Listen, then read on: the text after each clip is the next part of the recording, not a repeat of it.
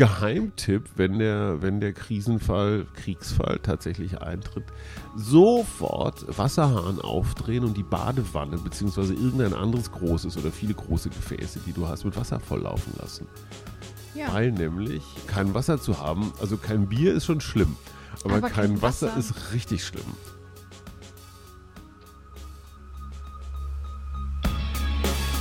In guter Verfassung. Der Grundgesetz-Podcast. Hallo und herzlich willkommen zu einer neuen Folge vom Grundgesetz-Podcast in guter Verfassung. Mein Name ist Rabia Schlotz und mir gegenüber sitzt gerade Hajo Schumacher. Hallo Hajo. Hallo und ich ähm, versuche mir gerade ins Gedächtnis zu rufen, wie das damals war, als ich zur Bundeswehr sollte. Mhm.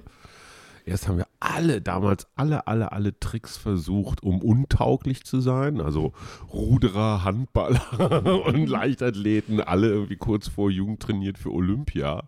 Sind dann sehr gebückt immer so mit 17 zum Orthopäden geschlichen und Ja. wollten die, ich glaube, es hieß Scheuermann oder sowas. Das hast du, glaube ich, schon mal erzählt. Ja, aber weil es so lustig ist, erzähle ich es nochmal. Mein Geschichtenvorrat ist ja auch nur begrenzt. Ja, So, und dann wollten wir alle eine verkrümmte Wirbelsäule attestiert bekommen, weil das zog noch beim Kreiswehrersatzamt. So hieß diese. Mhm. Ich habe nie verstanden, warum eine Behörde, warum Kreis, es war doch bunt. Wehr war das Einzige, was ich kapiert habe. ja. Was sollten die ersetzen oder. Okay. So, weil es geht nämlich, darf ich das schon verraten? Bitte, bitte. um den 115a. Ne, Den ich, 115a. Logisch, das habe ich von Alexander Thiele und all diesen anderen Verfassungsnerds gelernt. Äh, Du sagst nie Artikel. Du sagst immer so, als sei es ein alter Bekannter, so der Lars, der Bernd, der 115a. 15a, ja. ne? Als ob man den auch drauf hätte. Also es zeigt einfach so Vertrautheit. Ja, das stimmt. Das habe ich mir angewöhnt und ich finde, es hat, es verströmt unfassbar viel Kompetenz. Ja. Auch in diesem Fall wieder mal trügerisch. Aber okay, also es geht um den Verteidigungsfall Etwas, worüber wir in diesem Podcast ja schon ganz, ganz häufig gesprochen in haben. ganz vielen Zusammenhängen. Aber jetzt besprechen wir tatsächlich, was der Verteidigungsfall ist, was passiert, wenn der Verteidigungsfall eintritt, wie Mhm. er eintritt, unter welchen Bedingungen er eintritt. Fehlt uns die Fantasie dafür. Also ich bin, glaube ich, die erste Generation, die keinen Krieg erlebt hat, im Sinne von wirklich selber miterlebt. Ja. Als Journalist habe ich so, war ich mal so am Rande hier und da, aber äh, so richtig die Erfahrung, so da ruft einer an oder sagt einer, pass auf, morgen stehst du mit kleinem Marschgepäck in der Kaserne A, B oder C bereit, dann gibt es eine Ausbildung und dann ab nach Osten oder sonst wo. Hat mein Vater noch erlebt, hat mein Großvater erlebt und alle Generationen davor. Irgendwie. Ja, das stimmt. Also diese 70 Jahre Grundgesetz sind auch 70 Jahre Verteidigungsfallfreiheit. Ja. Und das ist so unfassbar selbstverständlich. Also Für uns heute, ne? ja, meine Eltern konnten wenigstens noch tatsächlich Geschichten vom Krieg erzählen. Mhm. Für meine Jungs heute, die kennen das aus Computerspielen. Und die, die können sich auch gar nicht vorstellen, dass irgendjemand sich in einen Panzer setzt und damit hier durch die Straßen fährt. Ich kann mir das auch nicht vorstellen. Du bist ja die Generation meiner Kinder, Ja. wenn ich Ne, das mal so bisschen- sagen Naja, darf. Bisschen älter bin Ja, ein ich bisschen schon. aufgeweckter, aber, Aber ich weiß zum Beispiel noch, dass meine Mutter bei uns in der Straße noch erlebt hat, da war, glaube ich, Irakkrieg mhm. damals. Und da liefen immer Soldaten bei uns durch die Straße mit Gewehr am Anschlag. Und wie ähm, bei euch, wo ich wohne, da wo dein wo Haus wohnt. ja, wo ich Okay. herkomme. Und ich weiß auch noch, dass als meine Großeltern da mal zu Besuch waren, die hatten dann Kennzeichen, das kam aus Nordrhein-Westfalen, Ja. war also nicht ansässig. Und dann haben die in der Nachbarschaft rumgefragt, wem denn das Auto gehöre, weil es irgendwie suspicious war. Moment, diese, diese Soldaten Amerikanische waren Soldaten. Amis, die in Mhm. Rheinland-Pfalz stationiert waren. Genau. Und Das der Amerikaner, interessanterweise Überrest des Kriegs, ist ja hier immer noch so ein bisschen zugange. Ne? Ja, auch in Also Rheinland-Pfalz. Rammstein, ist das Rheinland-Pfalz? Rammstein? Ja, Diese und Flug. dann haben wir noch die Basis. Stationierung in Mannheim direkt Ja. gegenüber. Genau. Und da werden gern auch mal so Guantanamo-Häftlinge umge, umgeladen oder In Landshut ja auch, große Airbase. da wird dann auch gern mal so ein bisschen rumgecyberschnüffelt und und Mhm. und. Also, ja. Aber Genau. darum soll es nicht gehen. Nee. Es geht nämlich tatsächlich, wir haben schon gesagt, eben erstmal um den Verteidigungsfall und was da alles so mit zusammenhängt. Es ist nämlich unglaublich viel und deswegen widmen wir dem Ganzen auch ganze zwei Folgen. Mhm. Es geht nämlich Artikel 115a bis, ich glaube, L. Ja, der ist echt lang. Der ist echt lang. Ja, das Genau. ist der Rekord, ich glaube, es ist der Ich Rekordartikel. glaube auch. Der L, der 115L, ist tatsächlich der letzte. Und dieser ganze 115a, das ist der einzige Artikel, der auch so einen ganzen, ich sag mal, so einen Abschnitt, nämlich den Abschnitt Verteidigungsfall. Ja. Der hat so viele Facetten. Ähm, Es gibt ja hier verschiedene, so der Bundespräsident, der Bundestag Ja. und eben auch der Verteidigungsfall. Genau, Stichwort denke, Wehrverfassung zum Beispiel. Genau. Und deswegen es ist auch für sehr, sehr viele Eventualitäten tatsächlich hier Vorkehrungen getroffen worden. Welche das genau sind, ich würde sagen, wir fangen einfach mal an, uns das anzuschauen. Wir verzichten jetzt einfach mal auf den Rückblick auf die letzte Folge. Diese Folge wird sowieso schon lange genug, glaube ich. Und deswegen hören wir jetzt rein. Artikel 115a, Absatz 1. Absatz 1. Die Feststellung, dass das Bundesgebiet mit Waffengewalt angegriffen wird oder ein solcher Angriff unmittelbar droht, Verteidigungsfall, trifft der Bundestag mit Zustimmung des Bundesrates. Die Feststellung erfolgt auf Antrag der Bundesregierung und bedarf einer Mehrheit von zwei Dritteln der abgegebenen Stimmen, mindestens der Mehrheit der Mitglieder des Bundestages. Ich glaube, da sollten wir erstmal bestimmte Dinge so durchdefinieren. Also Mhm. erstmal gilt der Verteidigungsfall nur auf dem Bundesgebiet. Mhm. Ähm, das heißt, das Vereinigte Deutschland Mhm. zählt damit dazu. Es wurde also dann auch ähm, nach der Wiedervereinigung auf die ähm, ehemalige DDR umgemünzt. Und nicht dazu gehören dann eben zum Beispiel gezielte Angriffe auf deutsche Soldaten im Ausland. In Mali. Zum Beispiel, ähm, also auch dort, wenn dort die Bundeswehr angegriffen wird, das ist kein Mhm. Bereich für den Verteidigungsfall. Ja. Und ähnlich ist es eben auch bei Angriffen auf NATO-Bündnispartner. Mhm. Auch dort kann der Verteidigungsfall, so wie wir ihn hier in Artikel 115a haben, nicht angewendet werden. Das Also heißt, wir wir stellen uns jetzt, wir, wir stellen uns tatsächlich jetzt fest, es gäbe niemand anders auf der Welt, außer uns, uns Deutsche auf unserem Bundesgebiet und den Angreifer. mhm. Also keine NATO. Zum Beispiel. Da, da, davon müssen wir jetzt einfach mal ausgehen, weil mein erster Reflex wäre, hey, äh, normalerweise ruft man dann Trump hin oder her, aber man ruft erstmal so im Pentagon an. Oder, keine Ahnung, in Brüssel auf jeden Fall, um mal zu gucken, hey, Franzosen, ne? Genau. Wir, wollten, un- wir wollten uns doch mal beistehen. Das sowieso, aber der Verteidigungsfall ist ja zum Beispiel auch ähm, notwendig, damit äh, bestimmte Dinge erst durchgesetzt werden können. Und dafür muss also erst einmal der Verteidigungsfall ausgerufen werden. Und der darf eben nur ausgerufen werden, wenn tatsächlich das Bundesgebiet angegriffen wird. Und hier steht ja auch direkt, wie es angegriffen Mhm. werden muss, nämlich mit Waffengewalt. Was ist Waffengewalt? Ja. Die physische Gewalt durch Waffen. So, also es muss tatsächlich ein physischer Angriff sein. Was hingegen nicht benötigt wird, ist der Grenzüberschritt mit Personen. Also Raketen zum Beispiel. Mhm. Auch das ähm, wäre dann ein Aber Fall. ich pieke jetzt mit einem Schraubenzieher äh, einen, einen Grenzbeamten, Das ist, glaub äh, ich, kein Verteidigungsfall. Nein. In Zeiten des Cyberwars, Ja. finde ich, ist, kann jeder Laptop eine Waffe sein. Das zählt unter der aktuellen Definition noch nicht dazu, könnte aber ein Indiz dafür sein, dass tatsächlich ein physischer Angriff droht. Mhm. Ähm, also zum Beispiel, wenn die Bundeswehr gehackt wird oder ähnliches. Ähm, das ist ein- Wasserversorgung wird lahmgelegt. Zum Beispiel. Mhm. Das ist ein Indiz dafür, dass ein Angriff folgen kann. Und da hat man auch hier ein bisschen Spielraum. Das heißt, wenn eine unmittelbare Bedrohung tatsächlich vor der Tür steht, das heißt, man muss nicht warten, bis es tatsächlich zu einem Grenzübertritt mit Waffengewalt gekommen ist, sondern es muss eben binnen weniger Tage dann tatsächlich passieren. Und dazu gehören eben solche Angriffe, aber eben zum Beispiel auch die Mobilmachung einer anderen Armee oder natürlich auch ganz offensichtlich die Kriegserklärung. Mhm. Ähm, das sind dann eben alles so Dinge, wo die Alarmglocken angehen und dann kann eben der Verteidigungsfall ausgerufen werden. Was wiederum nicht dazu gehört, sind zum Beispiel Sabotageakte oder Mhm. Spionage. Mhm. Das sind keine Fälle für den Verteidigungsfall. Und ein anderer Fall, der auch nicht darunter fällt, ist zum Beispiel die ständige Bedrohung durch die Überlegenheit Dritter. Mhm. Das Ja. ist noch kein Indiz für den Verteidigungsfall und deswegen sind die Grenzen dort auch sehr, sehr eng gesteckt. Das heißt, Mhm. man kann das mit nahezu hundertprozentiger Sicherheit sagen, dass das bevorsteht. Wobei das natürlich immer eine Einzelfallentscheidung ist, die wir ja zum Glück in Deutschland nicht treffen mussten. So, dann kommen wir zu den Formalitäten. Wir haben jetzt erstmal geklärt, was ist der Die Verteidigungsfall? Formalitäten des Krieges. Mhm. Ja, Ja, wirklich, weil hier steht ja auch, trifft der Bundestag ähm, mit Zustimmung des Bundesrates. Ähm, Mhm. das zeigt doch nochmal diesen föderativen Charakter, dass der Bundestag das eben nicht alleine entschließen kann und Merkel alleine kann es nicht Mhm. beschließen und die Bundesregierung kann es auch nicht alleine beschließen. Und das heißt, es geht tatsächlich nur, wenn Bundestag und Bundesrat äh, diesem Auf Antrag der Bundesregierung. Es gibt drei definitorische Instanzen. Ist das jetzt ein Verteidigungsfall oder nicht? Ja. Zuerst mal muss die Regierung sagen, so, ach du Schreck, Mhm. wir werden hier offenbar angegriffen. Dann muss der Bundestag, wo die Regierung ja überwiegende Mehrheit hat, Ja. äh, das bestätigen und der Bundesrat nochmal. Das heißt, es könnte rein theoretisch auch sein, dass die Bundesregierung sagt, oh, Verteidigungsfall und der Bundestag könnte sagen, nee, nee, nee, nee, nee, so einfach nicht. Das ist durchaus möglich. Also nur mal angenommen, du hast jetzt einen Irren hier als Regierungschef.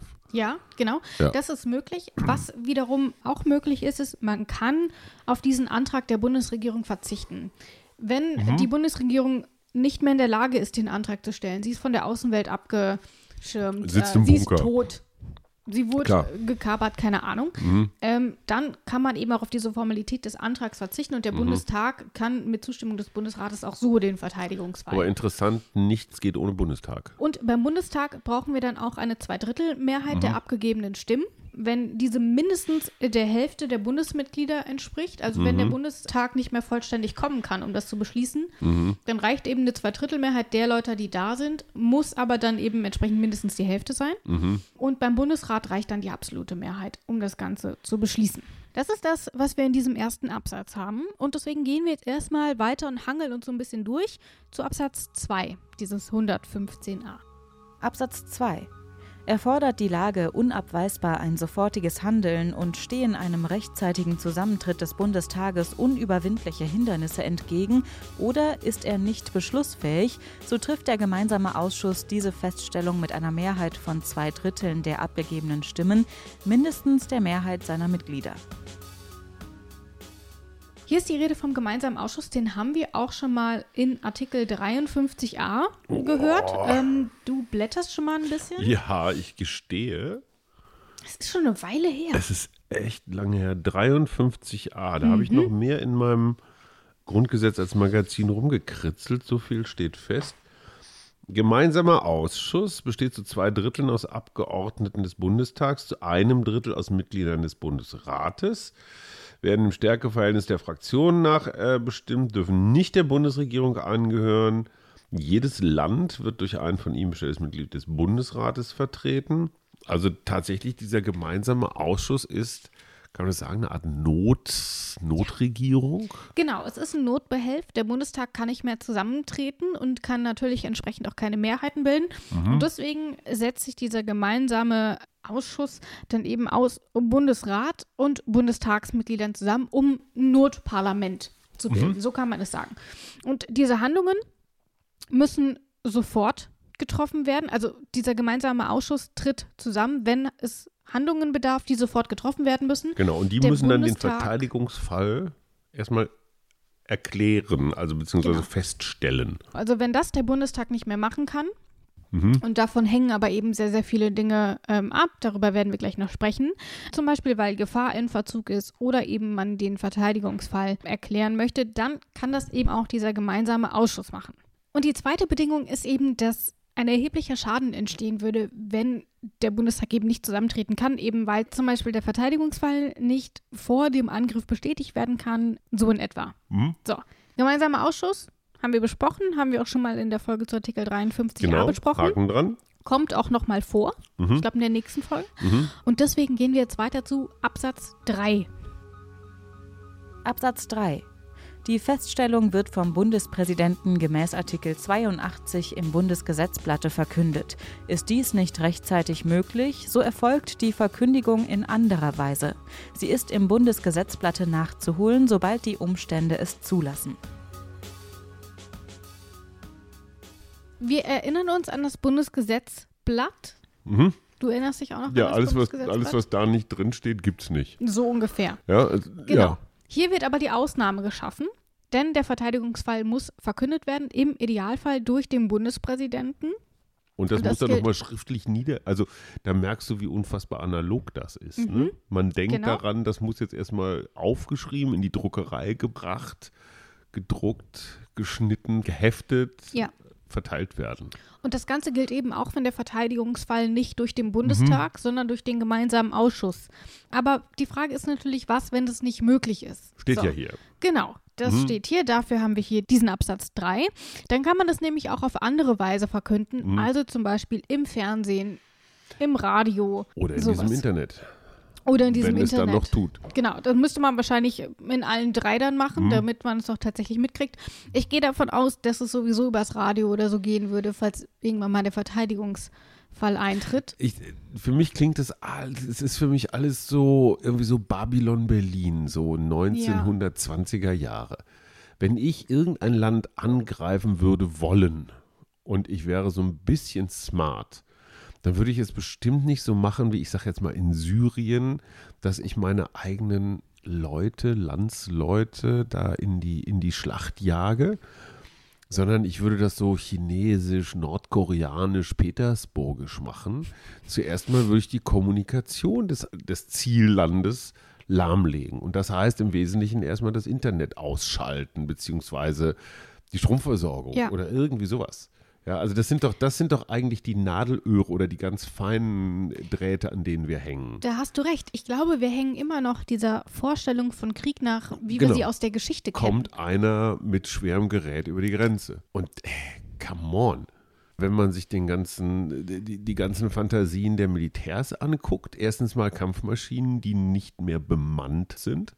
Das heißt, ich schicke meine Roboter los. Das ist, das ist mal das, wenn am Boden noch Schmutzarbeit erledigt werden muss. Mhm. Und auf der anderen Seite der moderne Soldat, der moderne, der Soldat von heute ist der Hacker. Und selbst der Panzer, der jetzt einfach mal losfährt, äh, muss ja auch irgendwie gestartet, gesteuert, navigiert, gegPSt und weiß der Geier was werden. Ist doch viel, viel schlauer, da schon anzufangen. Ja. Gut, also ich habe das Gefühl, der gesamte fünf, unser Freund, der 115a, müsste mal ein bisschen so grundsaniert werden. Nee, ich glaube, er funktioniert im Grunde noch genauso, nur unsere Vorstellungskraft ist da noch nicht dahinterher. Okay. Und eben, als du sagtest, oh, ich musste mir die ganze Zeit so ein Bundeswehr Witz verkneifen. Ne, den will ich jetzt, jetzt hören, los. Ja, als du sagtest, da, Kommt da werden erstmal die Panzer lahmgelegt und dann funktionieren halt anstatt zwei ja. Panzern bei der deutschen Bundeswehr null. Ach, okay, du meinst also bei der Bundeswehr muss man sowieso keine Angst haben, weil. Was willst du lahmlegen? ne, äh, Vogel fliegt, langweilig. Fisch schwimmt, Bundeswehr steht. Ja. um oh, mit Satopek ja. zu sprechen. Die Älteren wissen noch, wer das ist. Das lassen wir jetzt einfach mal offen. Okay. Dazu passt, das, aber ganz ehrlich, ich glaube, diese gesamte Verteidigungsgeschichte ist noch so auf Kalten Krieg, auf, mhm. auf 45 ausgerichtet.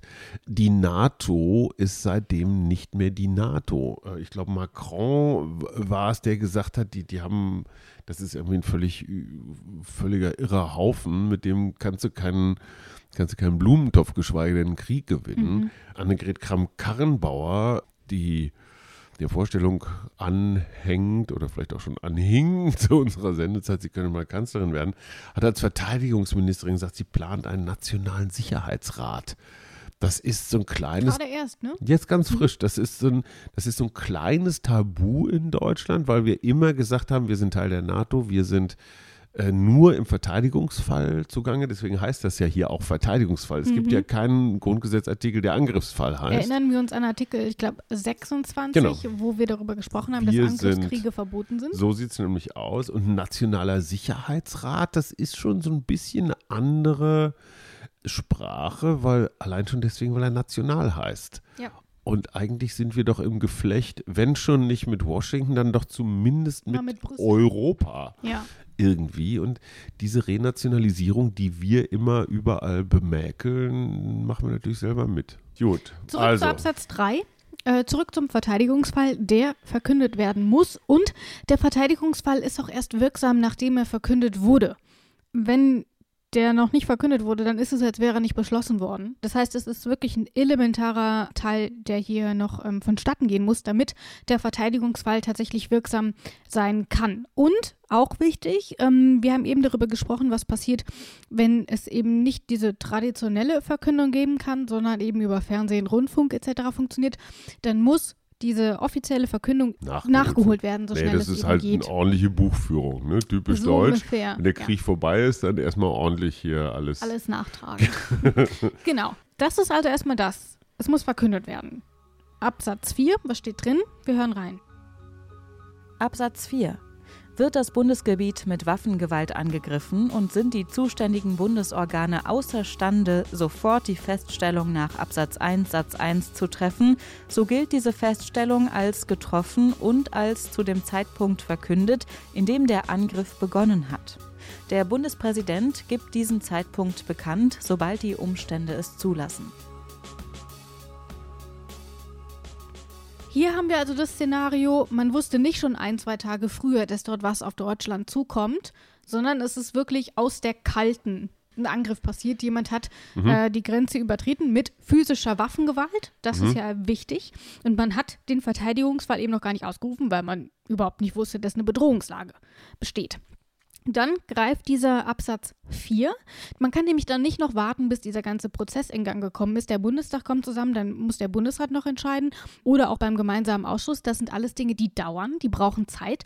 Und deswegen hat man sich hier auf die Regelung geeinigt, dass der Verteidigungsfall eben auch festgestellt wird, quasi durch diesen gewaltsamen Grenzübertritt, der dann eben einfach schon als kriegerische Handlung gilt und der Verteidigungsfall wird damit automatisch ausgerufen und gilt auch schon als verkündet.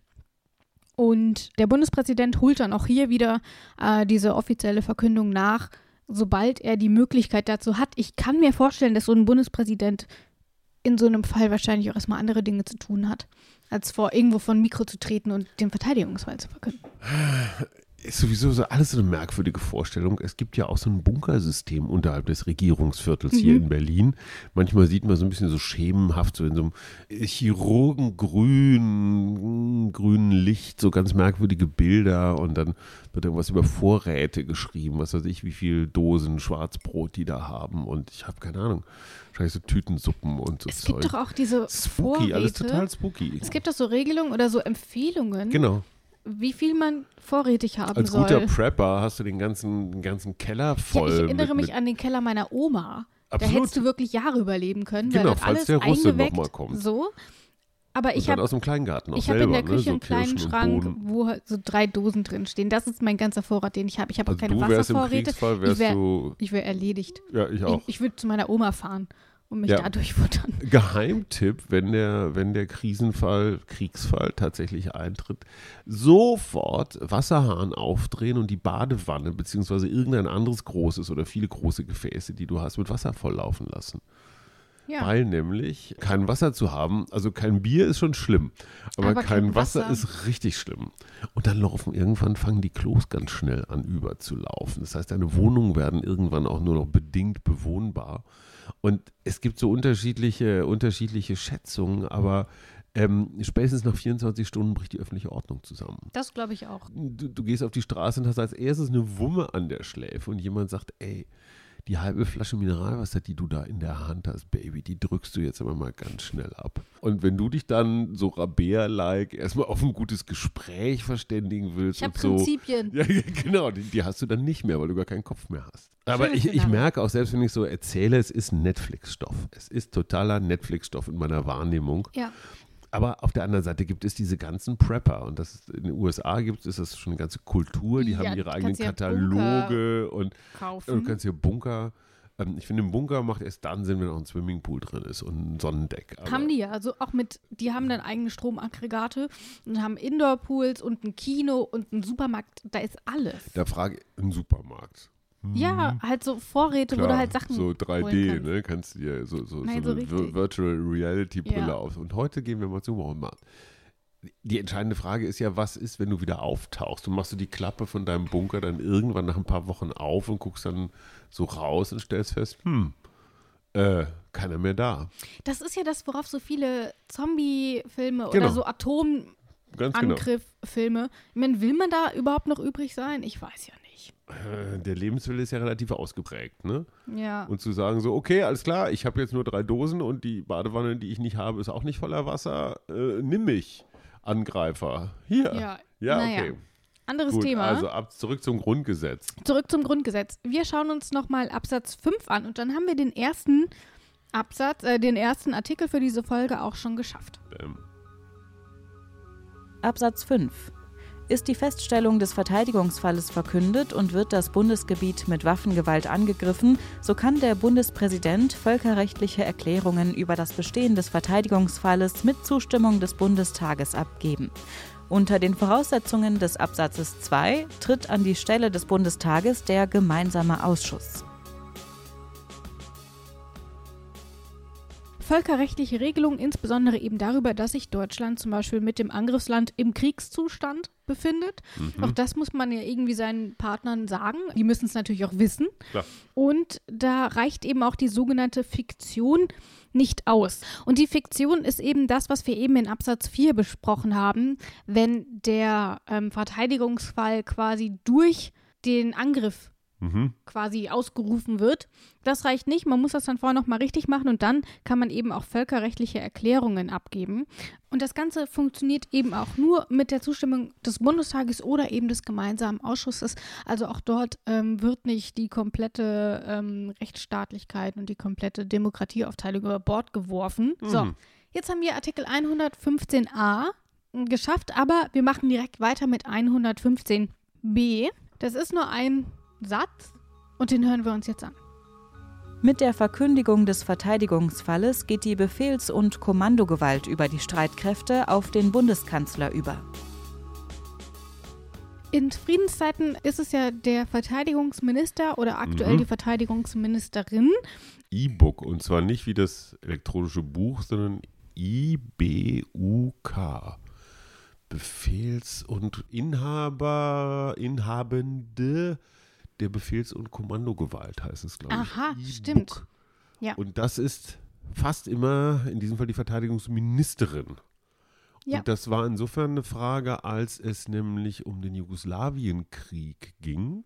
Wer kommandiert eigentlich die Bundeswehr? Also ganz, Mhm. ganz natürlich die Generäle, logisch. Aber drüber sitzt ja immer Politiker. Und das war in dem Fall der Verteidigungsminister, ich glaube sogar Rudolf Scharping, der ja zurücktreten musste, weil seine Soldaten in, auf dem Balkan einmarschiert sind, also Mhm. im umkämpften Gebiet in Bosnien, glaube ich, war es. Und äh, Rudolf Scharping, Osama bin Baden, mit seiner damaligen Lebensgefährtin, äh, was ich einen wirklich lustigen Spitznamen finde, bin Baden, ähm, machte von irgendeinem völlig irren PR-Berater, völlig falsch beraten, machte so Liebesspiele im Pool und warf sie dann so auf Malle irgendwie so ins Wasser und sie natürlich blutjung in einem verführerisch, ich zitiere Bild-Zeitungsbild in der Schrift, ja. verführerisch knackigen Bikini, weiß der Geier was, während gleichzeitig Soldaten ihr Leben riskierten. Doch, daran kann ich mich irgendwie erinnern. E- Also Ewig nur, her. Aber da musste der. Verteidigungsminister Rudolf Scharping, der fast mal Kanzler geworden wäre, der für die SPD legendäre 36 Prozent geholt hat, kann man sich auch gar nicht mehr vorstellen.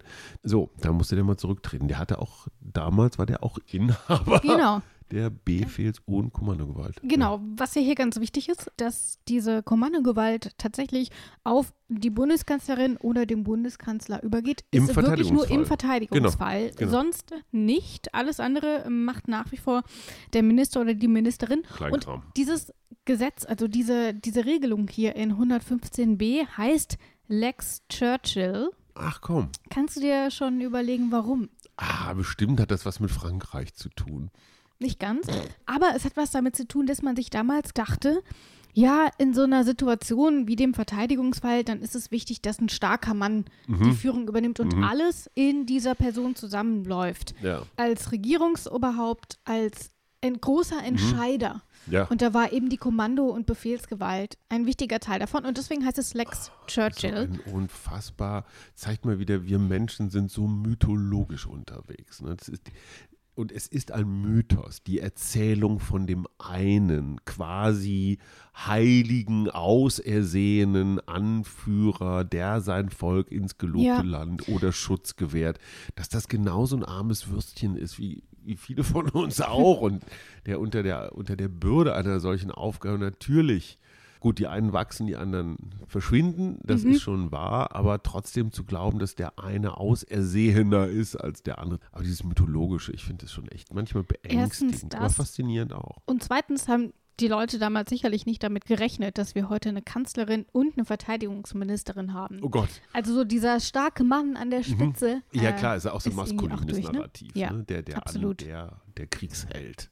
Ja, Es gibt keine genau. Also deswegen heißt das. Doch, doch, die Amazonen. Die Amazonen waren auch, die waren ziemlich Und gute Mulan. Kriegerinnen. Okay, ja, Mulan, das ist äh, ein bisschen, ein bisschen nach meiner Zeit. Ja. Okay. Naja, genau, So. auf jeden Fall. Das Ganze wird aber auch tatsächlich ähm, immer wieder diskutiert, ob das nicht unangemessen ist, Mhm. ähm, dass die Entscheidungen dann tatsächlich alle so bei einer Person Mhm. zusammenlaufen. Und weil warum das nicht eben, der Präsident, frage ich mal eben. Ja gut, der hat ja sowieso immer nur eher eine. Naja, äh, aber Staatsoberhaupt. Ja. Ja, warum ist der? Der, hat, der ist ausgeruht, der hat ein paar Fähren getauft, aber der musste nicht in irgendwelchen Nachtsitzungen mit irgendwelchen Koalitionären sich rumschlagen. Der, der ist noch fit. Ja, aber der hat halt auch nicht die Regierungsgewalt. Alles klar. Genau, aber das wird eben deswegen ähm, immer wieder auch diskutiert, ob das sinnvoll ist, weil das natürlich eine sehr komplexe Situation ist. Mhm. Gar nicht sicher, ob das eine Person tatsächlich so alles managen kann. Also das äh, sind tatsächlich nochmal Probleme, die man diskutieren kann. Aber Mhm. man hat sich jetzt eben erstmal darauf geeinigt, dass im Verteidigungsfall die Befehls- und Kommandogewalt eben beim Kanzler oder bei der Kanzlerin liegt. Das Ganze ist aber nur im Verteidigungsfall, nicht im Bündnisfall. Also würde Deutschland einem anderen Land bei einem Angriff zur Seite stehen, dann wäre nach wie vor Kramp-Karrenbauer die Mhm. Oberbefehlshaberin. Mhm, genau. Und das tritt auch automatisch ein. Also das bedarf keiner weiteren Formalitäten, dass da erst ein Antrag gestellt werden muss, der Bundestag muss abstimmen oder so. Mhm. Wichtig ist allerdings auch, dass sich das eben nur auf die Befehls- und Kommandogewalt bezieht, nicht aber eben auf weitere Aufgabenbereiche des Verteidigungsministeriums. Das Ja, ja, bleibt klar. alles beim Ja. Fachministerium. Es ist nur das letzte Wort.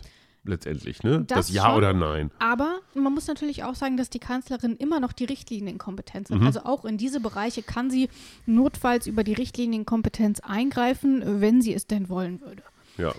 Die Regelung ist aber, wie gesagt, umstritten, lässt sich aber auch hier durch diesen sehr konkreten Wortlaut nicht umgehen.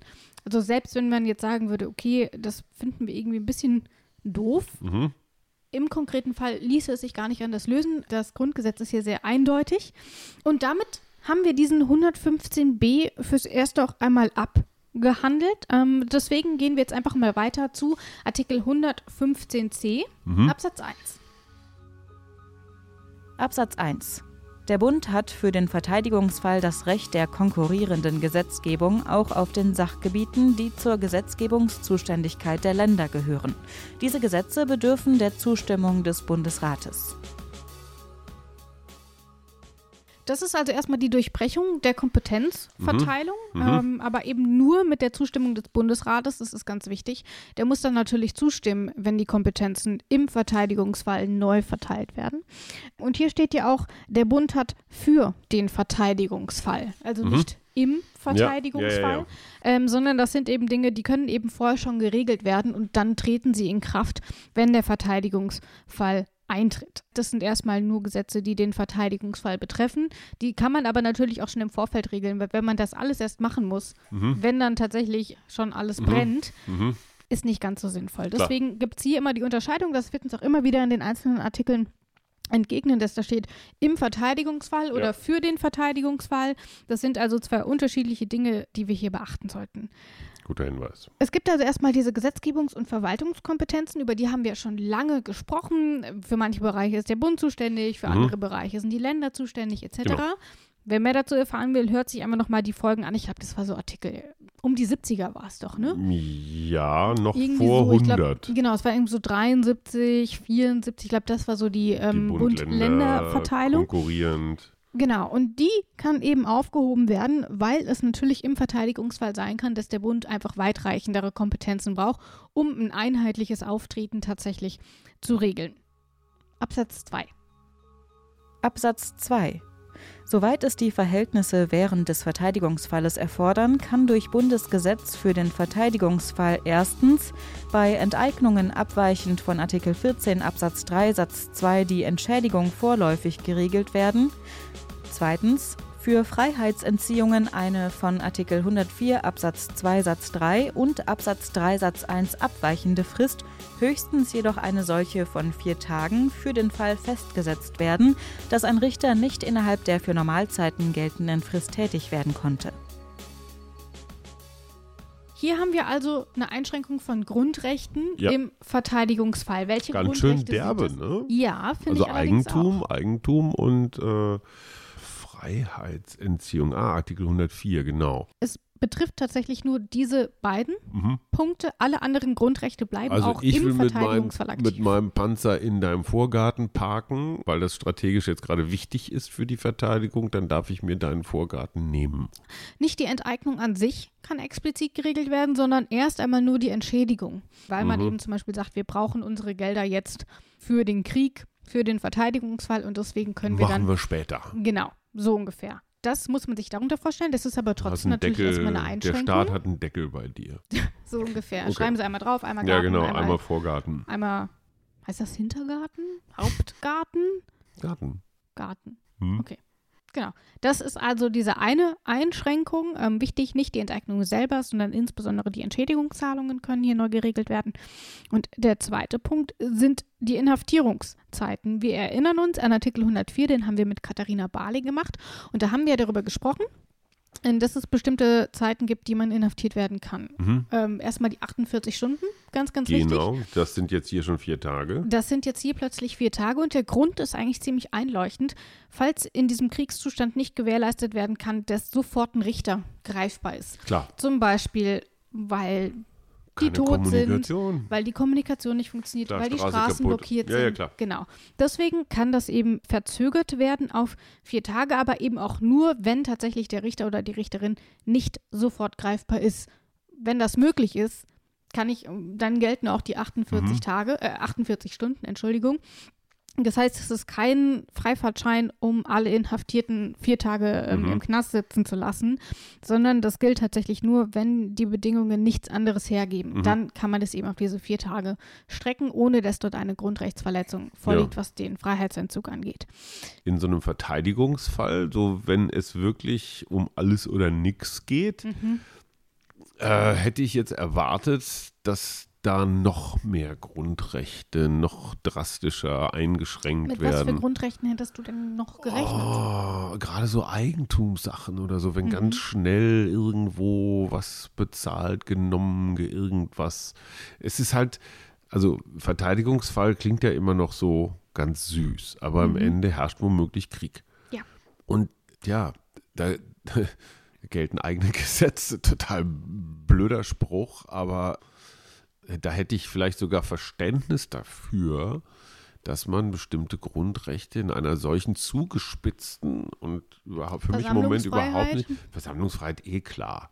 Ja. Ähm, oder, oder, oder. Aber jetzt einfach auch nur mal angenommen, es gibt jetzt im, in der Gruppe der Angegriffenen Mhm. Menschen, die sympathisieren mit der anderen Seite und fangen jetzt auf einmal an, ich sag mal, irgendwelche Guer- Guerilla, Sabotage, sonst wie Aktionen im eigenen Land gegen den eigenen Laden ähm, anzustrengen. Was, was machst du mit denen? Es bleibt dabei, ich finde die Einschränkung von Grundrechten noch relativ vorsichtig. Das sind also erstmal diese beiden Bereiche, die wir hier haben. Wir gehen weiter zu Absatz 4. Wir überspringen den Absatz 3 und machen den dann gleich. Absatz 4. Bundesgesetze nach den Absätzen 1 und 2 Nummer 1 dürfen zur Vorbereitung ihres Vollzuges schon vor Eintritt des Verteidigungsfalles angewandt werden.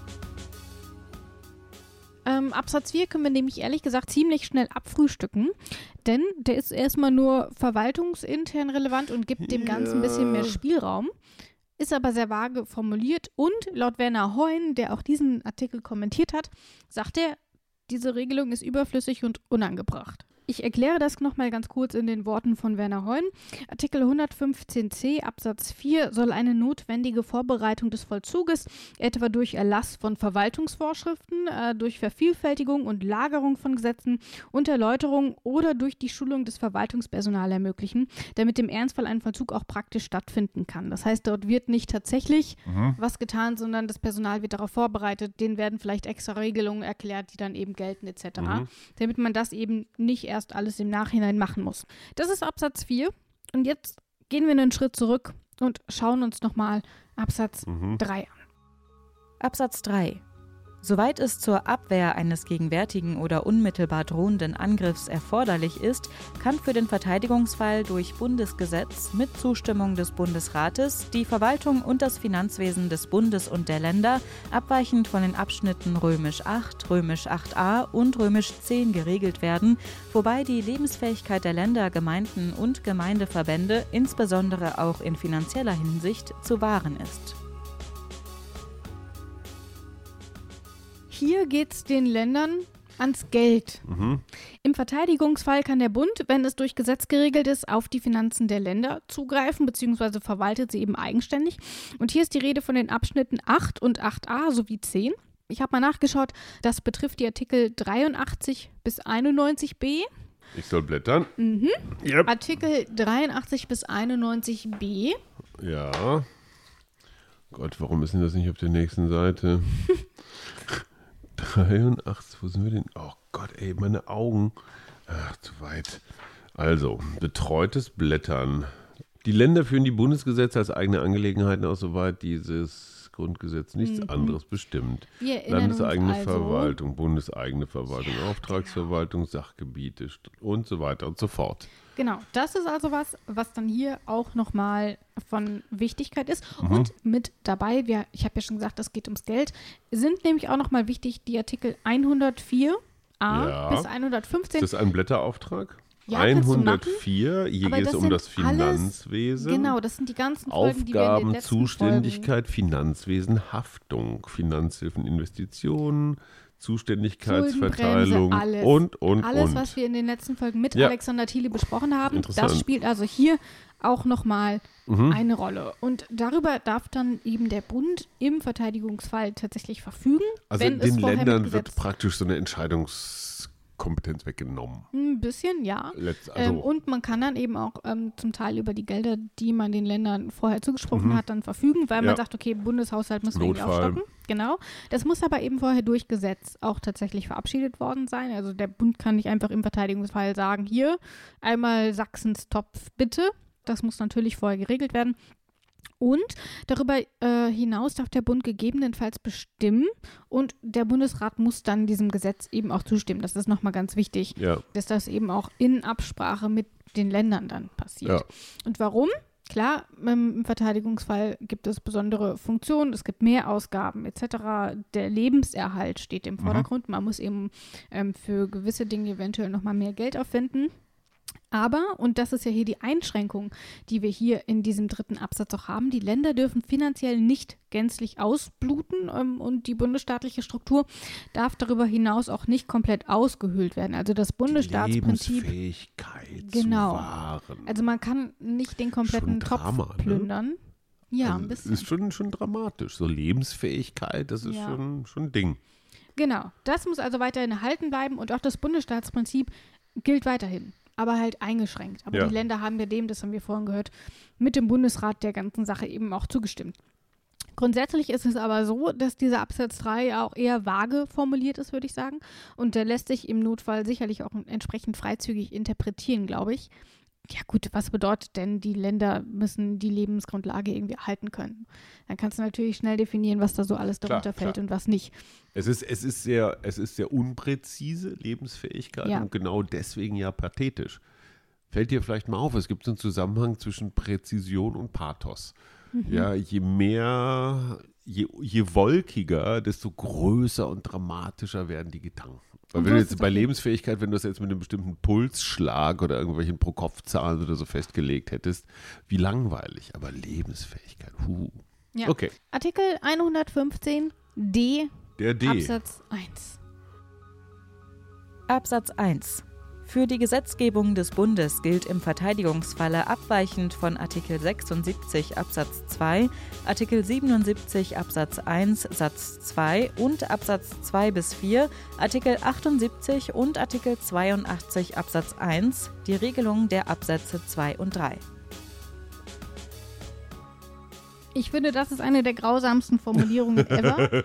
ähm, hätten sie noch mehr Zahlen reingepackt, hätte man es Ganz als lieb, ja. mathematische Formel, wobei mathematische Ja. Formeln sind ja auch immer eher mit Buchstaben als Ja. mit Zahlen. Hier ist alles dabei. Hier ist alles dabei. Aber was bedeutet's? Du schaust doch bitte nochmal, was hier für Artikel genannt werden. Wir haben hier 76, 77, Leute, 78. Liebe Hörer, wenn ihr 82. wüsstet, was wir für euch für Opfer bringen. Ja, was, Blättern. Ey, das, nee, das geht nicht um Blättern. Wir müssen ja diesen ganzen Kram auch irgendwie versuchen, einigermaßen nachzuvollziehen. Also, Abweichen von Artikel 76.2. Vorlagen der Bundesregierung sind zunächst im Bundesrat zuzuladen. Bundesrat innerhalb von sechs Wochen Stellung nehmen. Barbara, Barbara. Also letztendlich sind das hier offenbar Beschleunigungsregelungen. Genau, wir schauen nämlich mal rein, denn für diese Artikel, die wir hier gerade in Absatz 1 gehört haben, gilt Folgendes. Absatz 2. Gesetzesvorlagen der Bundesregierung, die sie als dringlich bezeichnet, sind gleichzeitig mit der Einbringung beim Bundestage dem Bundesrate zuzuleiten. Bundestag und Bundesrat beraten diese Vorlagen unverzüglich gemeinsam.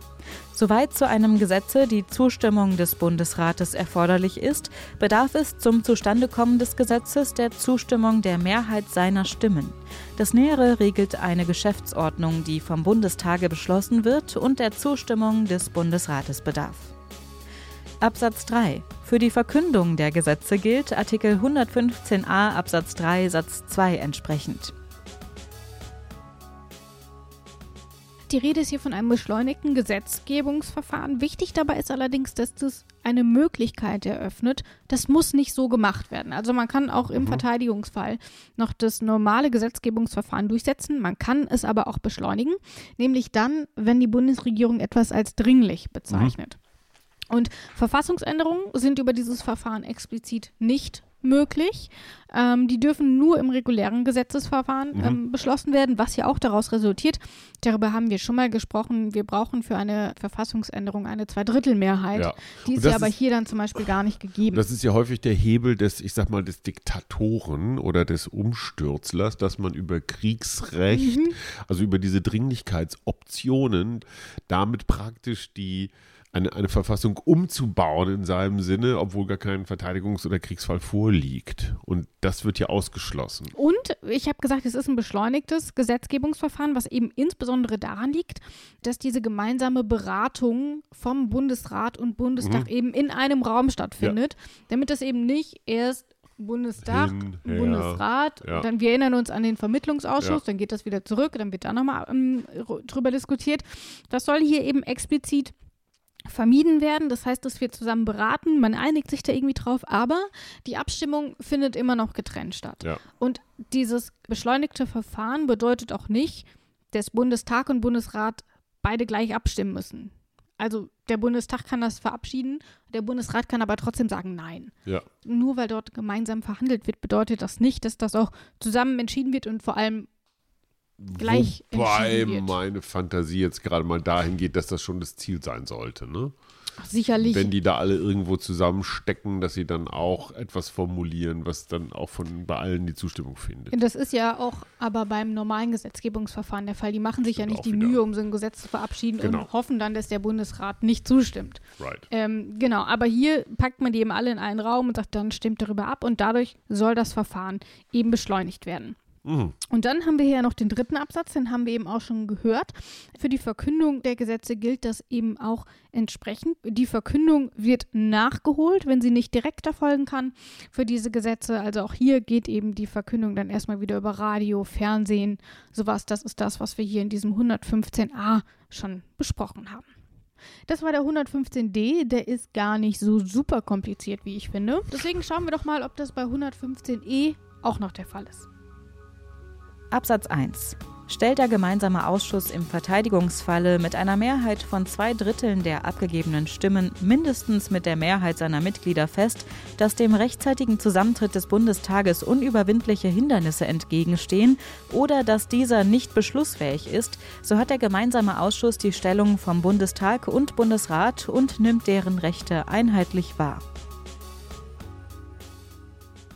Über den gemeinsamen Ausschuss haben wir ja schon gesprochen. Hier wird das Ganze noch mal ein bisschen konkretisiert, dass er eben erstmal nur zusammentritt, wenn der Bundestag es eben aktuell nicht schafft. Ähm, da wird hier nochmal darüber besprochen, wie das dann tatsächlich festgestellt wird. Also es ist schon nochmal so super Drama, finde ich. Ne? Also wenn aus, wie heißt das hier, unüberwindliche Hindernisse. Ja. Schon wieder so Drama-Deutsch. Mhm. Was könnte das sein? Unüberwindlich. Da denkt man sofort so Game of Thrones, irgendwelche Drachen sitzen auf dem Bundestag und Das auf dem du Reichstag und, und wedeln mit ihren, ihren Flügeln und spucken Feuer, sodass kein Abgeordneter da rein kann. Naja, unüberwindliche Hindernisse, das ist ja so, ah, keine Ahnung, Odysseus oder sowas. Äh, Ich hatte du ehrlich denkst, gedacht die eher so U-Bahn fährt nicht. Na, ich dachte eher an, die Abgeordneten wurden verhaftet.